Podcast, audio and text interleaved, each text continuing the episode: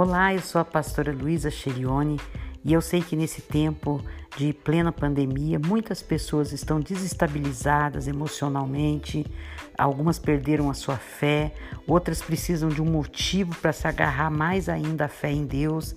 E a minha proposta é trazer a você palavras que vão confortar o seu coração, que vão edificar a sua fé, que vão te dar ímpeto para você prosseguir, para você continuar, porque é isso que Deus deseja para você. E eu quero ser apenas alguém a quem Deus vai usar como uma porta-voz de trazer para você uma palavra do coração dele, uma palavra que vai mudar sua história de vida, uma palavra que vai te levar rumo ao lugar desejado.